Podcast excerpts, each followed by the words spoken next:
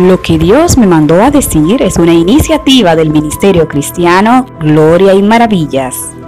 Nos complace llegar hasta ti con la intención de proveerte alimento espiritual a través del mensaje de la palabra de Dios. Hola, soy Flérida Mauricio de Jiménez y te doy la bienvenida a tu podcast, Lo que Dios me mandó a decir.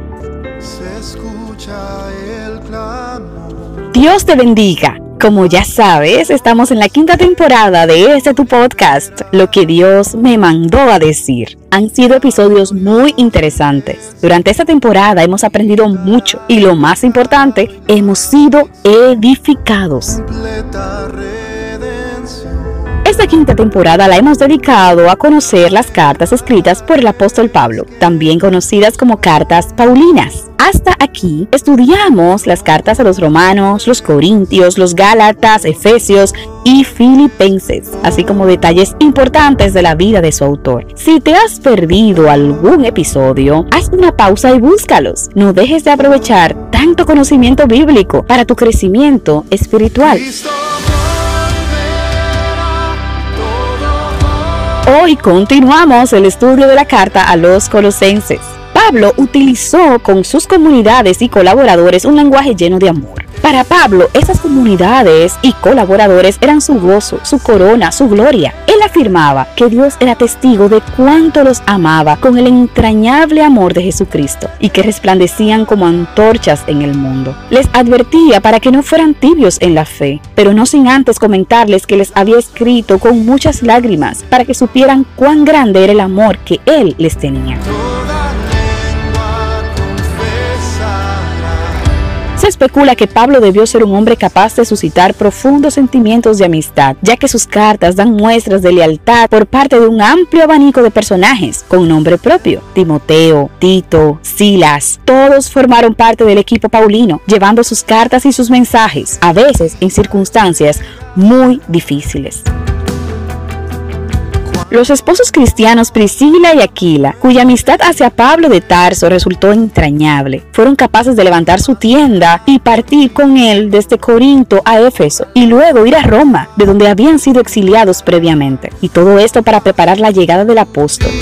Hay quienes sugieren que en Éfeso ellos fueron quienes, en una intervención riesgosa, habrían logrado la liberación de Pablo, lo que provocó el reconocimiento del apóstol hacia ellos. A estos también se le suma Lucas. Se menciona su nombre entre los colaboradores de Pablo. Según la segunda epístola a Timoteo, Lucas habría acompañado a Pablo hasta su final. Como ya es costumbre, tomaremos una de las meditaciones del libro de reflexiones cristianas Fuerte Soy, en esta ocasión basada en Colosenses capítulo 1 verso 28. ¿Cuánto necesitamos ser amonestados?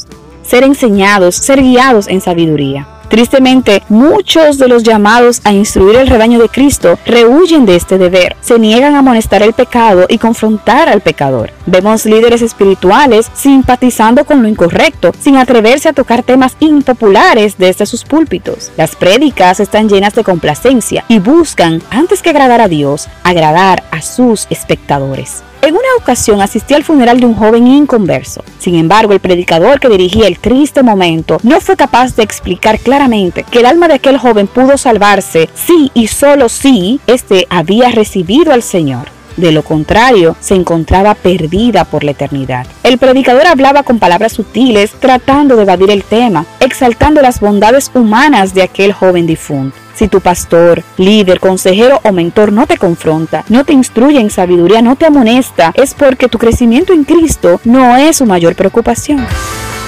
Valoremos a aquellos que arriesgando su aceptación social profesan la verdad de la palabra en todo momento y a todo hombre.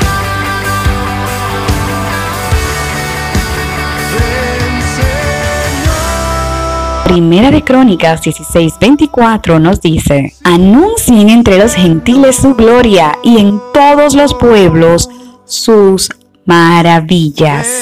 Esta y otras meditaciones bíblicas cristianas las puedes encontrar en el libro de meditaciones Fuertes Hoy, disponible en Amazon y en librerías cristianas.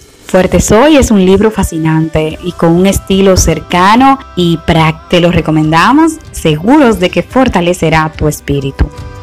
A través de las redes sociales nos encuentras como Mauricio de Jiménez Oficial y nuestro correo electrónico contacto arroba ministerio De esta forma llegamos al final de este maravilloso episodio esperando volver a encontrarnos la próxima semana para continuar explorando la palabra de Dios. Gracias por acompañarnos. Se despide en nombre de todo el equipo del Ministerio Gloria y Maravillas, tu amiga Flédida Mauricio de Jiménez. Que el Señor te bendiga.